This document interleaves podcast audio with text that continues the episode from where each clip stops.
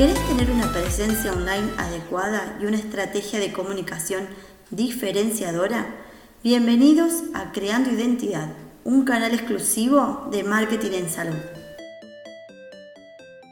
Hola, hola, hola, mi nombre es Mayra Reynoso, soy comunicadora social y me apasiona la comunicación en salud. Desde hace 8 años me especializo y formo en este sector en el que vos como profesional de la salud podés aprovechar las herramientas del marketing para dar a conocer tus servicios, tu experiencia y tu propuesta de valor. En este primer episodio te quiero hablar de las 5 herramientas del marketing en salud. Pero primero me gustaría definir este término. El marketing en salud es hacer uso de las herramientas y acciones del marketing para los profesionales y o empresas para darse a conocer y ofrecer valor a los pacientes. Por ejemplo, una estrategia muy común utilizada en los centros de salud dedicada a la estética es hacer ofertas, promociones. Y eso la verdad que te brinda una publicidad enorme, porque llega a tu consultorio una persona que quizás no conoce tus servicios y si la atención brindada es la esperada por la persona, lo va a difundir en todos lados, en su entorno, sus amigas, su familia y en sus redes sociales. Y resulta fascinante, no termina siendo solamente una oferta, sino que es una forma de darte a conocer, porque lo que tiene el marketing en salud es que permite establecer una relación entre el médico y el paciente. A través de esas herramientas podemos conocer cuáles son sus gustos, cuáles son sus necesidades, cuáles son sus miedos. Entonces, en base a todo eso, vamos a elaborar un mensaje y nos vamos a comunicar con ese paciente. El servicio de salud se ha integrado totalmente a lo digital y las personas hacen sus búsquedas a través de ese medio. Tener una presencia online es muy importante porque también le da al profesional o al centro de salud una identidad. Y para tener una identidad digital es necesario trabajar estas cinco herramientas que te voy a mencionar. Si querés ser encontrado, necesitas una página web. Por más que las personas hagan sus búsquedas a través de las redes sociales, es Google quien te posiciona mejor si tenés una página web. Además, en este sector, una página web es sinónimo de credibilidad, de confianza, de seriedad y de profesionalismo. Por supuesto que debe estar bien optimizada es necesario que se encuentre visible las formas de contactarse con tu centro de salud, que las personas puedan navegar fácilmente a través de tu página y encontrar tus servicios, las obras sociales con las que trabajas, tu experiencia y por supuesto debe estar plasmada tu propuesta de valor. Recordá que es tu carta de presentación y debes generar una buena primera impresión para que las personas regresen. También esta página web puede ser un canal de atención, porque quizás podés ahí brindar turnos web o podés hacer que las personas se anoten a tu newsletter porque digan, ay, mira, este centro de salud brinda campañas gratuitas.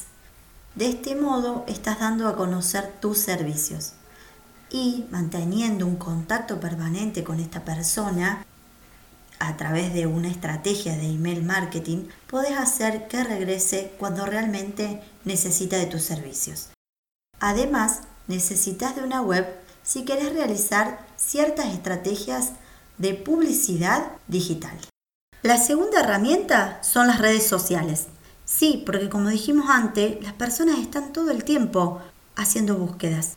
Entonces, es un canal muy importante dentro del sector salud para poder establecer un vínculo con el paciente. ¿Cómo? Brindando contenidos, brindando información. Ese contenido tiene que ser de una calidad enorme. Informarlo al paciente, decirle cuáles son los síntomas de una enfermedad, cuál puede ser el tratamiento, cómo se puede prevenir. También a través de las redes sociales podés demostrar cuál es tu especialidad, por qué las personas tienen que consumir tu servicio y no el de tu competencia. No es que podés diferenciarte a través de las redes sociales, sino que podés decir a través de las redes sociales qué es lo que te hace diferente. Saber comunicar en las redes sociales es muy importante. Que crees tus redes sociales y las dejes ahí para poner hoy viene tal profesional a tal hora, saque turno. Y así Eso casi lo mismo que una persona vaya al centro de salud y esté cerrado. Porque me he cansado de ver redes sociales totalmente abandonadas, creadas porque dijeron, tenemos que estar en las redes sociales. Hoy las personas están en las redes, entonces abrimos un perfil. Pero después nunca más los revisamos, no respondemos los comentarios de las personas, dejan de tener esa función primordial que tienen las redes sociales, que es ser un canal de atención al paciente y de conexión con ese paciente, además también de ser un canal de atención para posibles pacientes. Yo, por ejemplo, analizo las redes sociales desde una mirada mucho más comercial y siempre veo en Instagram, por ejemplo, la foto de perfil. ¿Cuál es la foto de perfil que utilizan? La descripción de la biografía. Si están todos los datos de contacto, si hacen uso de las historias destacadas, donde ahí también podés ampliar tu biografía, haciendo uso de ellas de una manera estética. Y lo mismo me pasa con Facebook. Quiero saber si en Facebook está el número de teléfono, tanto para llamar como un número para WhatsApp, si hay una descripción bien importante, destacada, linda, atractiva, si hay un correo electrónico en caso de querer saber más información de esa institución, si responden a través de esa vía, sea por mensaje directo, sea en los comentarios o en las opiniones. Y también las redes sociales me sirven ver cuáles son las opiniones que las personas tienen al respecto del servicio, cuáles son las quejas. Las quejas más frecuentes son que los centros de salud no atienden el teléfono. Entonces pongamos otra vía de comunicación. Si no vamos a atender el teléfono, no destaquemos el número de teléfono en todos lados. Pidámosle a las personas que se conecten por otras vías, como el correo electrónico, como el turnero online o como el WhatsApp. El WhatsApp tiene que utilizarse para responder a las personas de forma inmediata. Es muy difícil, pero se puede planificar y organizar la comunicación y que esté al servicio del paciente. Entonces, yo analizo eso y veo muchísimos errores. Hay comentarios donde la gente pregunta cosas y no hay respuestas. Si yo veo todo eso y digo, a mí esto no me llama la atención, no me resulta atractivo, no llamaría ahí para pedir un turno, a las personas les pasa igual. Pensemos qué acciones haríamos nosotros como consumidores de un servicio de salud. ¿A qué le vamos a dar más importancia? ¿A la aparatología que el centro utiliza promoviéndolo a través de sus redes sociales? ¿O al comentario negativo que hay en las opiniones de ese centro de salud? El tercer punto es estar registrado en buscadores, en los buscadores específicos para profesionales de la salud. El más conocido es Doctoralia. Estar ahí te permite ser posicionado por Google mucho más rápido. Pero bueno, eso no resulta ser tan fácil, no es que te registras en el buscador, las personas te van a buscar en Google y te van a encontrar. No, tiene que estar tu perfil bien rellenado, tienen que estar todos los datos. Y también está bueno que tengas opiniones positivas de las personas, que haya respuestas de tu parte, que frecuentemente revises y actualices la información de este registro en buscador. El cuarto punto es estar presente en Google Business. Google Business o Google Business, como le digo yo, es el registro en el mapa de Google.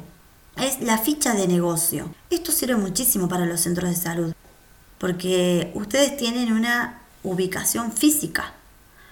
Y la ficha de Google también te permite hacer publicaciones como haces en las redes sociales. Se quedan visibles durante una semana. Al cabo de una semana debes ir renovándolas.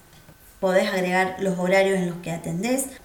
Permite que las personas dejen opiniones o comentarios. Vos también podés atender esas opiniones o dar respuesta a través de esa ficha generalmente no las utilizan, crean la ficha para ser encontrados y las dejan abandonadas. Todo lo que hacemos en digital tenemos que estar renovándolo constantemente, si no, no sirve. Entonces, hacer uso de las fichas de Google en un servicio de salud es fundamental. Y por último, quiero hablarte de los anuncios. Lo que ha dado una revolución a las redes sociales, a las páginas web, y a todos los servicios que quieras encontrar a través de estas búsquedas son los anuncios pagos. ¿Por qué? Porque se pueden segmentar perfectamente. Yo puedo hacer una búsqueda y puedo poner en la publicidad segmentada de Facebook que quiero llegar a profesionales, pero no cualquier profesional. Quiero llegar a profesionales que se hayan recibido de nutricionistas, por ejemplo, que tengan entre 20 y 40 años, que residan en Villa María y que les interese aprender sobre marketing, porque mi objetivo es ese público porque les quiero ofrecer capacitaciones sobre marketing digital, más específicamente sobre redes sociales. Toda esa segmentación la puedo hacer a través de Facebook. Facebook tiene una segmentación fascinante, porque vas directo a tu público objetivo. Para eso es muy importante que antes conozcas bien a tu público.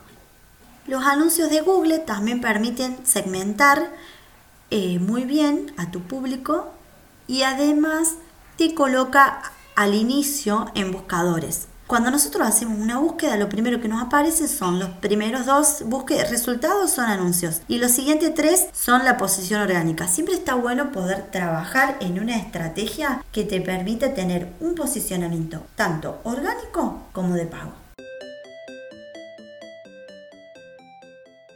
Bueno, hasta aquí este primer podcast en el que te he hablado de las cinco herramientas del marketing digital en salud.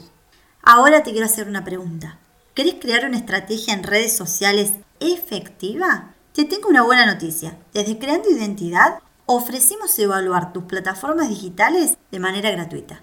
Sí, porque creemos que es momento de que sepas qué estás haciendo bien y qué estás haciendo mal. Hoy, con esta cuarentena, las personas están en las redes sociales. Necesitas saber qué tipo de contenido te funciona, cuál es tu público, quiénes son las personas que te siguen, en qué horarios te conviene publicar. Conociendo cuáles son los resultados que tenemos en este momento, podemos crear una estrategia para potenciar todo esto. Mi idea es acompañarte desde creando identidad a que puedas tener una estrategia sólida en redes sociales, a que puedas darle visibilidad a tu empresa. Ahora sí, te invito a que nos sigas a través de nuestras redes sociales, Instagram, Facebook y YouTube. Vas a encontrar un video semanal los domingos, así que no te lo pierdas. Muchas gracias. Hasta el próximo podcast.